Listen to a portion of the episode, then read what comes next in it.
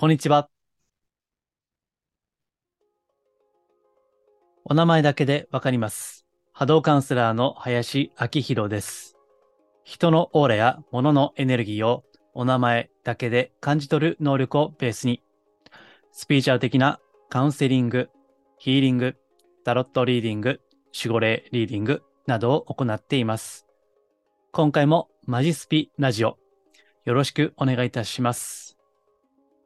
今回のテーマは、世界平和の祈り、入門その4ということで、祈る人は謙虚さという真の強さを培うことを通じ、運勢を長期的に高めていくといったタイトルです。え同じタイトルのブログを過去にも書いています。概要欄にリンク貼っておきますので、文字情報で合わせてご覧になりたい方は、ぜひ覗いてみてください。今、前回と同様ですね、これ YouTube でご覧の方は、今私のホームページ、まさにそのブログを映しているんですね。で、まあ、試みでやってるんですが、今日はさらに、この動画であれば、おそらく端っこの、隅っこの方にですね、私の顔が映っていると思います。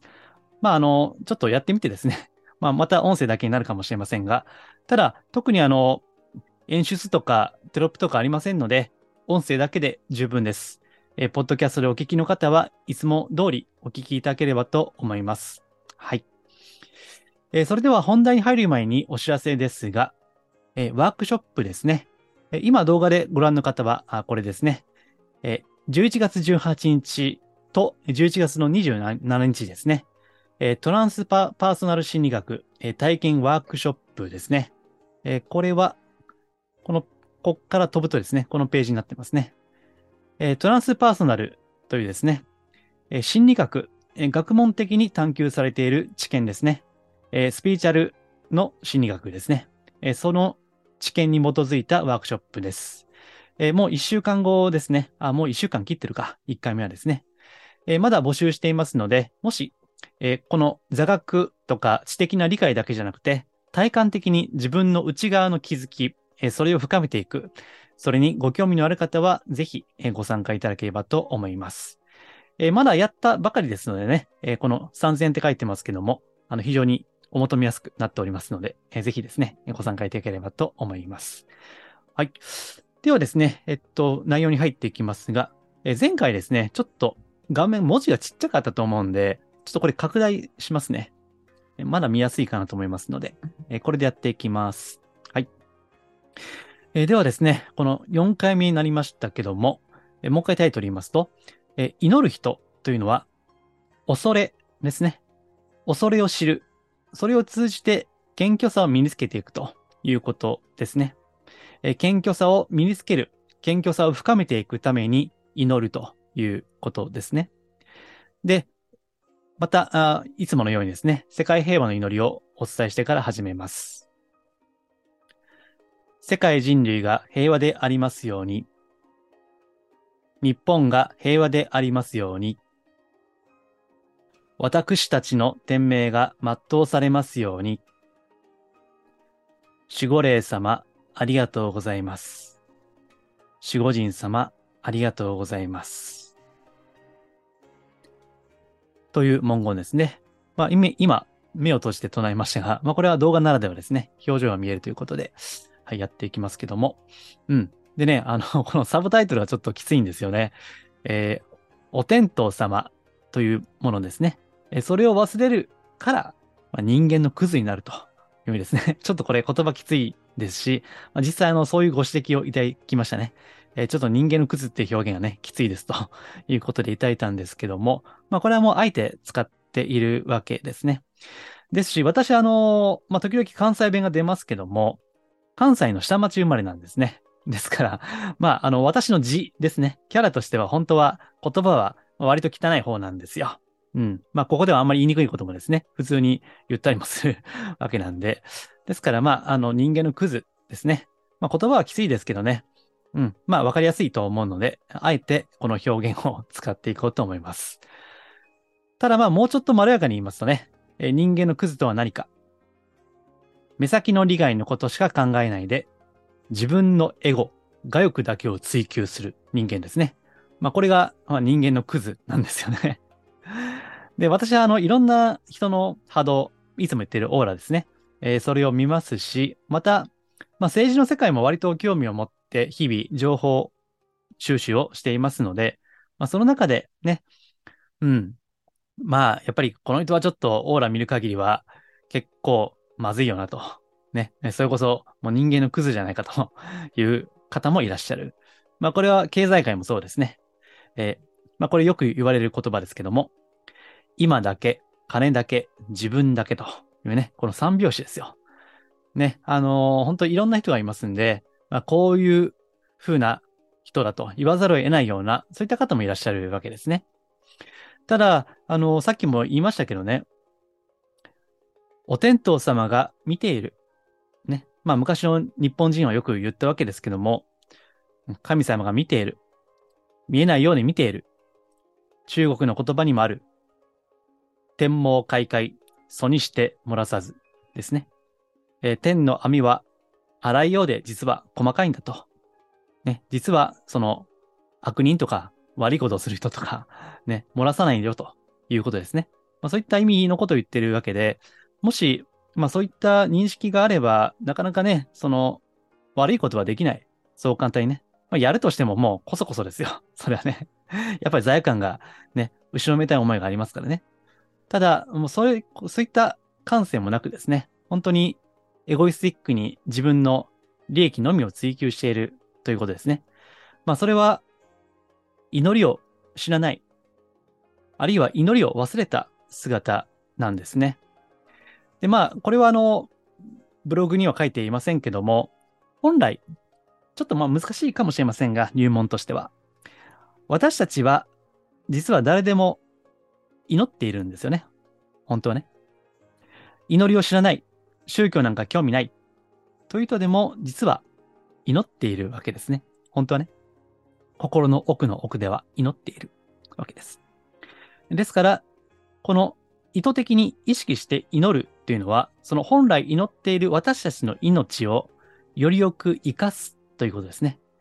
えー、前も言いましたけども、祈りというのは神様とか仏様とか、まあ、大宇宙とか、えー、スピリチュアル業界的に言えばサムシンググレートですね。えー、そういった大いなるものに向かって祈るということですね。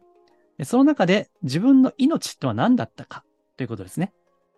えー、スピリチュアル業界では、私たちは自分の人生を選んで生まれてきたと言いますね。まあ私はこれ以前も言ったんで今日はあんまり言いませんけども、この考えはちょっと私は、うん、違うかなと思っているんですね。まあ確かに自分で選んだのかもしれないが、しかしその選ぶというその選択肢ですよね。その選択肢はどっからやってきたのかということを考えると、まあ、それは自分で作ったわけじゃないわけですよね。自分で自分の命を作ったわけではない。その生まれる、どこそこで生まれる、どこそこの両親のもとで生まれる、この時代を選んで生まれる。その選択肢はどこまで行っても、この大宇宙、神仏と言われる何かがこしらえたものですよね。私たちはどこまでも作られた存在であるということ。これが命の原点であり、まあ、私たちの根本的な無知なわけですね。え私たちは何も知らない。本当は。まあ、これは以前のこの音声配信でも言ったと思いますけども。ね。ですからね、そういったことで知らないんですよ。本当はね。まあ、何でも物知りで知ってるように見えても、本当に大事なこと、自分の命の原点については何も知らない。で、そういった謙虚さを持っていればですね、うん、人間にはやはり良心というのがありますね。良心ね、良い心ね。これはあくまで性善説的な立場ですけども、人間誰しも良心を持っているわけですね。ですから、よくカウンセリングでも罪悪感というですね、そういったキーワードがよく出るわけです。罪悪感ね。えその罪悪感というのは良心に戻るところからあるわけですよね。で、その良心というのは何何かと言いますと、そこが実はおそらく神とか仏と呼ばれるものにつながっている。えー、スピーチャル業界でよく言われる内なる神ですね。内なる神ね。えー、そういったものがあるんだということ。だから、まあ、いつもよくあの、オーラ、波動はごまかせないって言いますけどね。えー、そういったお天道様が見ているんだと。えー、この私ですら、まあ、大能力者ではありませんがね、お名前を聞けば、たとえその目の前にいなくても、その人のことがわかる。で、その中で、やはり、うん、人間の道に反しているとは、オーラが重たく、臭かったりね、汚かったり、重たかったり、暗かったり、するわけです。まあそういったことがあればですね、なかなか悪いことはできないんだろうなと。そしてもっと言えば、いや、できる限りね、まあもちろんその、エゴを抱えた未熟な存在ではあるかもしれないが、まあなるべくは良いことをしようということね。まあ私でいけば、あの、例の統一教会なんかそうですけどね、えー、脅して熱望を売ってね、えー、そういったことはまあしないしね、まあ絶対したくないわけですし、あるいは、その、時々ご相談でもあるわけですね。えー、その、占い師とか、えー、スピーチャルカウンセラーと呼ばれるような方々からですね、えー、ちょっと脅されましたとかね、えー、騙されましたとか。まあそういったことは、まあもちろんね、あの、私も完璧じゃないんで、知らず知らずのうちにそういった傷つけるようなことはあるかもしれないが、まあしかし、ね、まあそういったことは極力しないで、できれば、まあ人に喜ばれるような人間になろうということですね。それはその内なる良心がひらめいているからですよね。輝いているからですね。で、それをより輝かせるのが祈りというわけです。で、この世界平和の祈りというのは、自分のことだけではなく、世界人類の平和を祈るという大きな大きな波動としては本当に広いですね。えー、そういった祈りなわけです。ですからね、えー、そういったことを祈っていくことによって、まあこれは何回も言ってますけども、えー、自分の波動ですね、え、それがより大きく、えー、輝いていくということですね。まあもちろん、まあこれは入門編なんで分かりやすく言っていますけども、え、細かい注意点はいくつかあるんですよ。いくつかね。え、じゃあ祈ってるだけしてね、何もしなければいいのかという、そんなことはないですね。常識的に考えてね。まあとはいえ、え今回は分かりやすくですね、この祈り、まあ別に、あの、他の宗教の祈りでも結構ですけれども、えそれが大いなるものを相手にしている限りは、それを祈ることによって自分の意識であり、その波動ですね、オーラは拡大、拡張していくということなんですね。で、そしてね、これはちょっとね、入門編としては難しいかなと思いつつも、まあ書きたかったから書いたわけですけど、え実はこの世界平和の祈りというのはね、厳密に言えば、世界平和を祈るという祈りではないという ことですね。まあ、言葉からすれば世界平和を祈ってるんですけども、えー、厳密に言えばちょっと違うわけですね。えー、それは何かと言いますと、実はこの世界平和の祈りっていうのは、うん。まあ、神様とか仏様のその合言葉でありね、あるいはその神とか仏とか天などのその最高の理念ですね。最高の価値。それを分かりやすく言い直した言葉なんですね。ですから、いわば、この言葉が神様なんですよ。言葉がね。神様の記号と言ってもいい。うん。えー、聖書にもありますね。えー、新約聖書の冒頭だったか、えー、ちょっと旧約は忘れましたけども、えー、はじめに言葉ありきと。ね。はじめに言葉があった。まあそういったこともありますけども、この言葉そのものが神様なんですね。うん。まあこれがちょっと、あの世界平和の祈りの、まあ、からくりと言いますか、まあ、一つの秘密なんですよね。例えば、他にですね、キリスト教で超有名な主の祈りですね。えこの中に、この冒頭がこんな言葉なんですね。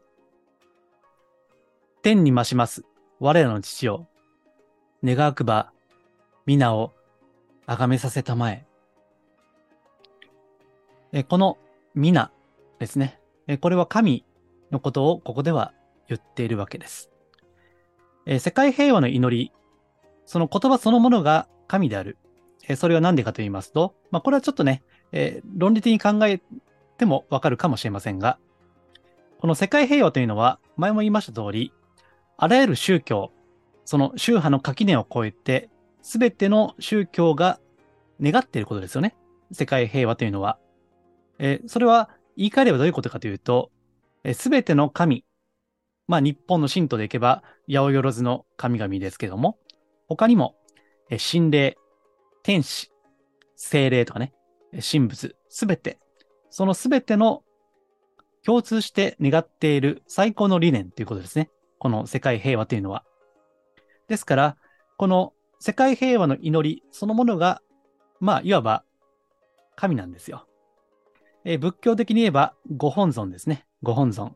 うん。まあ、これは、えー、日蓮宗を信仰されている方はわかるはずです。ご本尊ね。仏教的に言えば。ですかね。ちょっと余計なことなんですけども、まあこれをあえて入門編としては難しいかなと思いつつ、まあ言いたかったんですね。はい。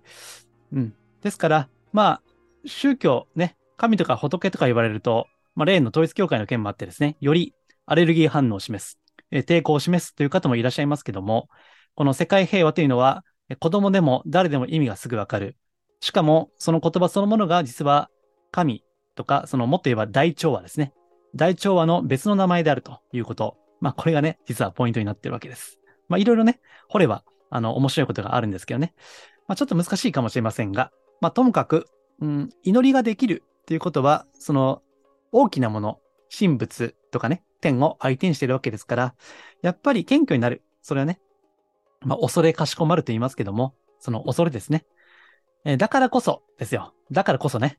まあこれブログにはだからこそって下線引っ張ってますけども、え、だからこそ、え、強くもなれるということですね。え、祈るというのは、その謙虚さというのは、ともすれば弱いように感じますけども、まあ私がいろんな人の波動を見てる限りは、まあこういった謙虚さを身につけてる人は、波動的な強いですね。本当に謙虚な人というのは、本当ね、あの、透明な波動なんですよね。うん。まあ、人それぞれ、例えばオーラというのは赤とか青とか黄色とかね、まあ、いろいろ色が、まあ、波長がね、あるわけなんですけども、これがね、面白いことに、だんだんこう人格的に高潔になっていけばいくほど、まあもちろんその赤とか青とか色を残す方もいらっしゃるんですけども、面白いことに、中にはね、だんだん透明になっていくんですよ。透明ね。あるいはちょっと白っぽくなっていく。うん。すべてのカラー、ね、色がこう抜けていって、要するに多分おそらく個性ですよね。まあ、あの、良いか悪いか別にして、その個性がだんだんこう透明になっていくわけですね。その透明感のある波動というのはですね、つまり自分のその色じゃなくて、その周りと溶け込んでいくわけですよ。それがね。で、その結果、波動っていうのはどんどん大きくなってくる。要するに、まあ、スピリチュアル的に言えば、一つになる。ワンネスである。ということですね。え自分というものがなくなっていくわけですから、それが透明になっていく。その結果、その人は波動としては宇宙そのものになっていく。ね。ものと一つになる。ということですね。まあ、それがね、あのー、謙虚さを背景にして、少しずつその魂っていうのは深まっていくわけですね。ですからね、やってることはね、別に難しくはないんですよ。だってね、この世界平和の祈り、このたった5行の、それをね、祈ればいいわけですからね。この世界人類が平和でありますように、日本が平和でありますように。でね、この、たったこの今映ってる5行ですよ。えー、これを唱えればいい話なんだけども、えー、実は、まあ、どんどん奥深いんですね。これは、あの、例えば、まあ、私はスポーツは苦手なんですけども、野球ですね。野球のその、まあ、プロ野球の選手、ちょっと名前を忘れてしまいましたけども、そのある往年の、こう、プロ野球選手が、野球が、バッティングが上手くなるにはどうすればいいかということね。えそれを聞いたときに、こういったことを言っていたわけですね。もっと素振りをしなさいと。え素振りを何回もやると。で、その素振りをしていって、無理のないフォームになったとき、で、それがあなたがあなたにとって一番いいフォームであるというね、そういったエピソードがあって、だから、これは誰だったっけな？あの、松井秀喜さんかちょっと忘れましたけども、あの、畳の上でね、ずっと素振りの練習をしていったところ、もう、畳がボロボロになるまで素振りをしたというね、そういったエピソードも、ちょっとね、誰かはうろ覚えですけども、聞いたことがありますね。え祈りも、まあ、素振りみたいなもんですよね。だってやること別に簡単ですもん。なんか、その、スピーチャル業界だと、その、なんだ、波動をね、最高に高める方法とか、なんか最強の運気を身につけるなんとか法みたいなね、よりこう難しいプログラムみたいなのがあって、で、で、それをこう勉強するには、まあ、数十万とかね、私、あの、そういった情報も集めるので、なんか、もう門外必出の、その、誰もまだ教えたことのない究極のプログラムとか言って、それをなんか100万円とかね、本なんで売ってる人もいますけども、まあそうじゃないんですよね。まあ祈りっていうのは単純です。ただ、えー、素振りをずっとしていくとね、おそらくは、うん、その宇宙の真理というか、真実というか、え、そこにおそらくは到達するんでしょうね。まあ私はまだその途上ですけども、で、その中で謙虚さを深めていくわけですね。そして見た目は弱そうに見えるかもしれないが、実はそういった人の方が波動的には、エネルギー的には本当に素晴らしい人なんですね。はい。えそれで、今日のその運勢ですね。え運勢を高めるっていうタイトルになっていますので、それをちょっと言っておきますと、あの、まあ、これは、あの、私に限らずですけれども、運勢を高めるにはどうすればいいか。よく言われるのは、運の強いやつと付き合えってね、言われるわけですよね。あるいはスピーチャル業界でいけば、まあ私はあまり推奨は積極的にしませんけども、えー、パワーソンとか、あお守りとか、護符とかね、まあ、いろいろありますよね。うん。ただ、それはどういうことかと言いますと、いいものですよね。波動的にいいとされているもの。まあ私、あの、そうだ、仕事でね、よくパーソンとか、えー、その波動グッズですね。その波動、波動グッズの波動を見ると いうこともあるんです。ね、業界を見ると本当ね、いろんなものがあって、まあいろんな装置、ね、その磁場を、磁場って言うんですけどね、磁場を高める装置とか、うん、この機械を使うと本当にこう、なんてかな、なんてだっけ、ゼロ磁場？って言うんでしたっけね。えー、ゼロ磁場を作る機械とかね、本当にこう、ほんまなんか薄なんかよくわからんやつもね たくさんありまして、でね、ずっと前ですけども、この波動グッズを作っている、えー、その会社の人ね、その方がカウンセリング組もいらっしゃったことがあって、あの装置どうやって作ってんですかみたいな話をね、お聞きして非常にあの面白かったんですけどね。まあ、ともかく、その運勢を高めたければ、えー、運のいい人と付き合うとかね。何かしら外側から、こう、いいものをつけるわけじゃないですか。だからこそ、まあ、今日の本題ではありませんけども、家ですね。家の物件、いい物件の波動ですね。えー、そこにこう身を浸す。極力いい波動の場所に行くことによって運を高めるってね。だから、まあ、私はあの、引っ越しのシーズンはよくこの物件を見る相談もありますし、えー、つい最近でも、えー、飲食店系のね、経営者さんから、この物件どう？みたいなことでよくご相談があるわけなんですね。だからよく外側からつけるということですよね。要は、運を高めたければ、運を高めるものと同調する。ね。そういったことが大事なわけです。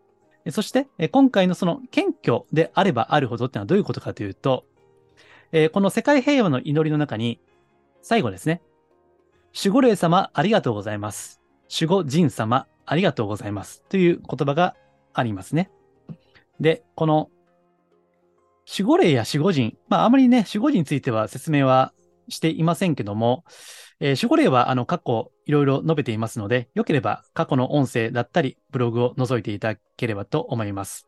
えっ、ー、と、ブログにもリンク貼ってますんでね、よかったら、えー、調べてみてください。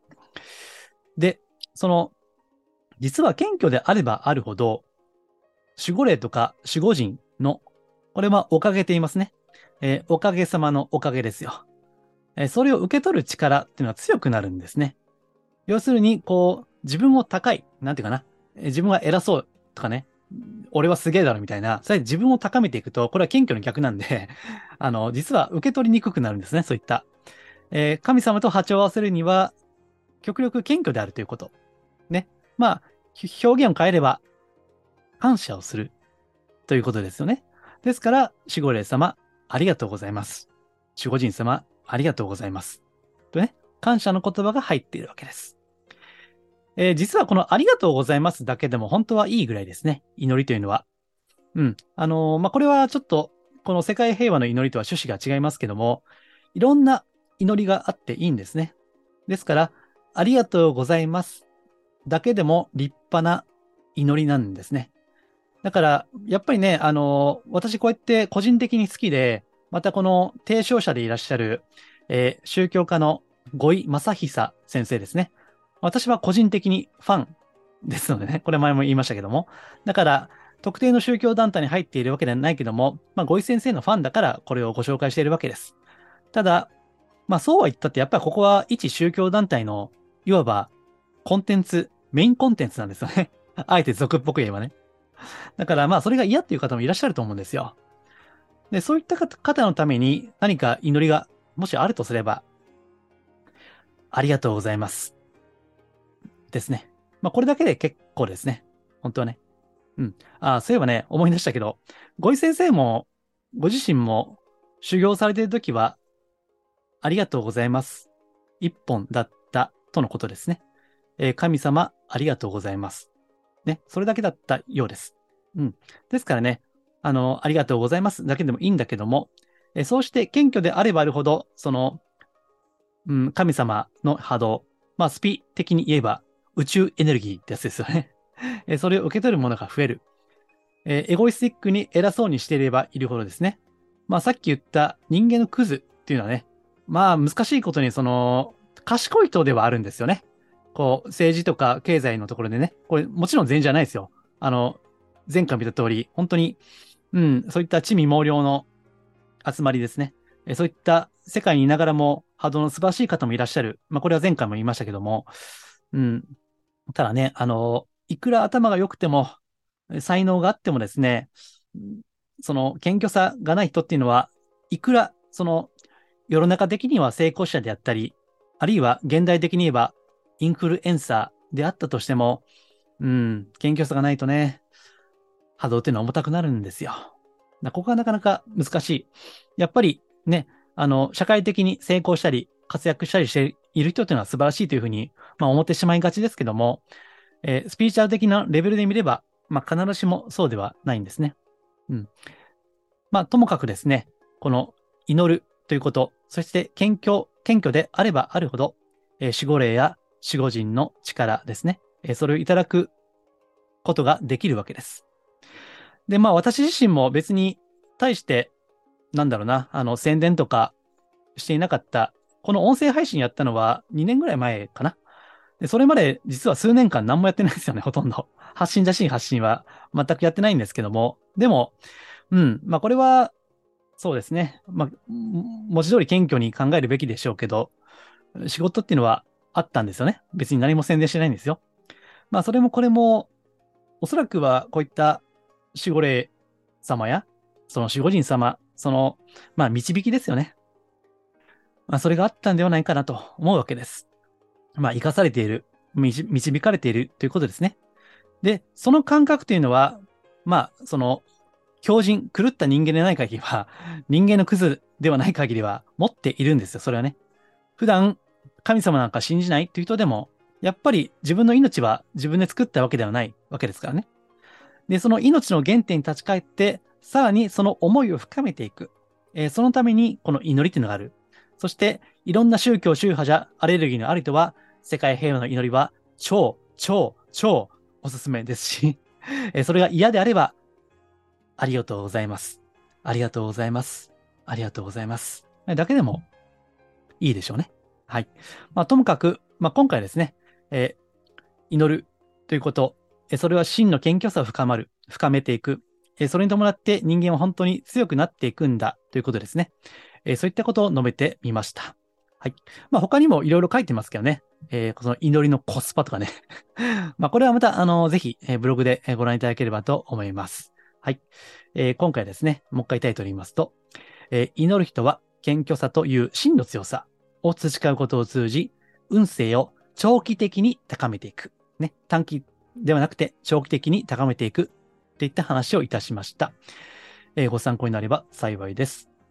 えー、そしてですね、あの、この世界平和の祈りについて、その真髄ですね、えー、中級者向け以降で語ったセミナーですね。え、その音声ページ、音声があります。え、計5時間弱の音声ですね。え、これは、あの、この前行ったセミナーの、え、音声ですね。え、それは、この、え、ホームページでもご紹介しています。今、え、YouTube でご覧の方はご覧の通りですね。え、ここから、え、お求めいただけますので、より、こう、水抜きって学んでいきたいという方はぜひですね、こちらご参考にしていただければと思います。はい。では、今回は以上ですけども、えー、さらにですね、えー、詳しい情報ですね。えー、ブログでは言いにくいこととかね、前もちょっと言ったんですが、そういったことはメールマガジンで、え、出しています、え、より詳しくはですね、このホームページ、今映っていますけども、えここでもですね、登録もできますし、あと右上のこれですね、ここからでも登録はできます。え簡単に解除もできますので、まずはお試しでいかがでしょうか。はい。え、ということで、今回は終わります。このマジスピラジオは、真のスピーチャル、また、脱お花畑スピーチャルをテーマにお届けしています。次回も世界平和の祈りについて解説していこうと思いますので、良ければまたお聞きいただければと思います。では、以上です。ありがとうございます。